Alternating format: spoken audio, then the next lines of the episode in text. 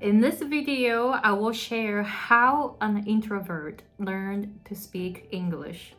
Hey guys, it's Aiko. I'm an American English pronunciation coach and business coach based in Hawaii. So before I dive into today's topic, I created a $25 three-day lesson video course where I shared three concepts of air, vibration and energy when you want to start sounding like a native English speaker. So go ahead and sign up for it while I give you my personal feedback. So let me listen to your English. Let me let me see how you speak English and then I will give you my personal feedback to you. So the information is in the description box. So please go to the page and sign up for it. The true value is more than a thousand dollars. It took me 22 years to really figure out those concepts. So I'm sharing those concepts openly. And in the video course, I am actually teaching um, how to pronounce year and year and other concepts in the live lessons so you can see how participants improve their English pronunciation while I give them some feedback to them live. So go ahead and go to the description box if you want to improve your English pronunciation. Okay, so today's topic is about how an introvert learned to speak English. So I'm not really talkative. so I'm creating videos, so I'm the only one who speaks, right? So I am talking a lot in the videos because I'm creating my videos, right? But usually I really do not talk. I'm not talkative. So when I go out, I just uh, let my husband talk, right? So I'm like just staying quiet usually, like like this, oh hello, you know, like that. So I'm an introvert, and but an introvert can learn how to speak English. So sometimes people, you know, say that okay, so you need to talk, you know, you need to be talkative, or if you if you are talkative, you can learn English fast, you know. But that's not true because I'm an introvert but I learned to speak English. So the way to do it, so number one is that I created opportunities for myself to speak English as much as possible. So for me, I know that I'm not so talkative, I'm an introvert. So I put myself into a complete English environment. So what that means is that so I was looking for a community college to go to in the US. So I was in Japan and I was looking through the colleges, the list of, the list of colleges, and then I called each college from Japan. And then I asked one question, even though I couldn't really speak English. I just, you know, tried to say one sentence. Do you have any Japanese students? So I called the colleges uh, and then found out one college uh, in California didn't have any Japanese students. So I'm like, okay, so this is it. So I chose the college. I took the TOEFL test and I passed. I barely passed uh, the score. I got 400, 450 which was the bare minimum to enter the college, the community college. So I passed the test and then I sent the I sent the application form to them. So they accepted me. So I went there and turned out it was in a small community called Susanville in Lassen County. It's really, really, it's a small town. And the people were so nice, but I didn't have to speak Japanese anymore. I had to speak English all day long, every day. So I put myself into that situation knowing I'm not talkative, I'm an introvert. So I want to put myself into the situation. So I had to speak English. So I did that. So create opportunities for yourself to speak English as much as possible if you're an introvert. I mean, even even it, it doesn't have to be you know you don't have to be an introvert to do this you can do it anyone can do it right so do this if you want to speak english And two, I made friends through what I love to do, which was music. So even though I don't really talk or I didn't know how to speak English back then, I didn't speak English well.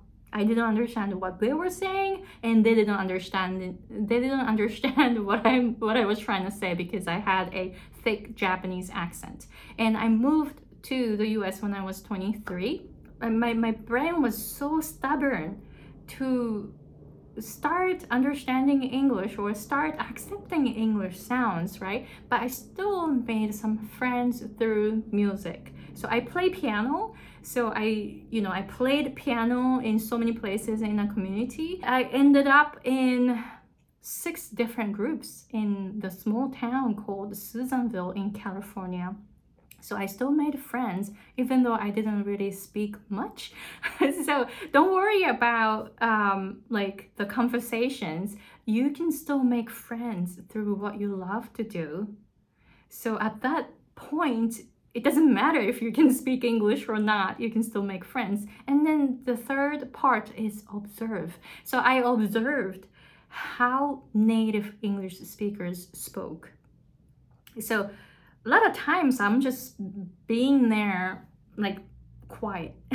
but what I do is just observe how they sound, how they use sound, like how they produce air, how they produce vibration, how like what kind of energy they have in their voice. I just observe even though I'm not saying anything.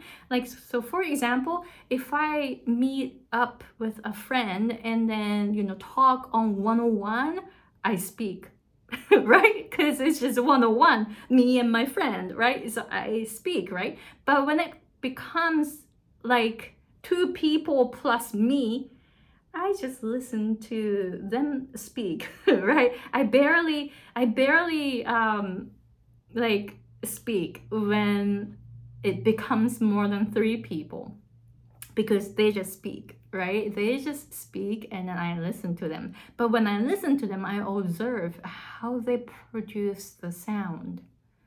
Even when you're an introvert and then you're not really good at talking even though you're not good at like making jokes I, i'm not really good at jokes. I don't get jokes by the way. So even when you are an introvert like me, can speak English.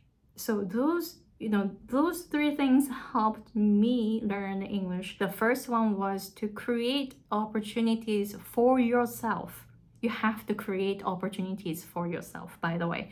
So create opportunities for yourself to speak english as much as possible for me, I put myself into a complete English environment. So the second point was to make friends through what you love to do. For me, it was music and piano and I was in a band, rock band, I was in a jazz band, I was in a string orchestra band. You know, I was in a lot of different groups in a small town because I made friends through music and piano.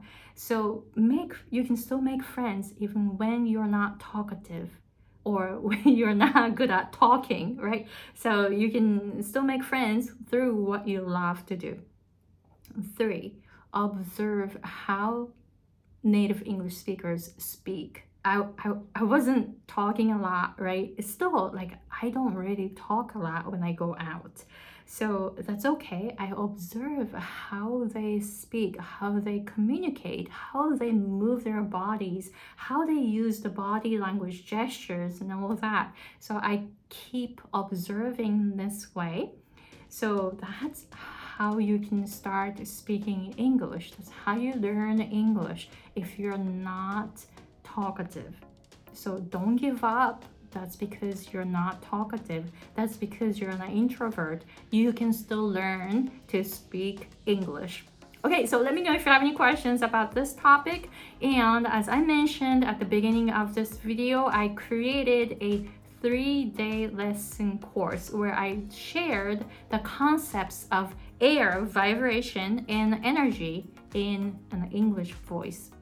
So I know you're looking for a way to start sounding like a native English speaker, but you maybe you learned like the pronunciation basics like mouth shape or tongue position or IPAs, but you still sound like Japanese and you're still looking for a way to start sounding like a native English speaker, then I can relate to you. I understand what you are doing. I understand your struggles because that was me.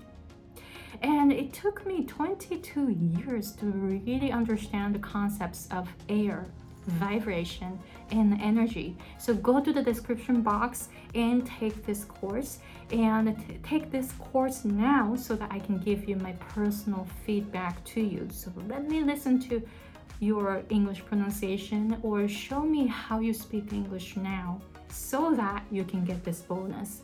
All right, so thank you very much for watching and talk to you later.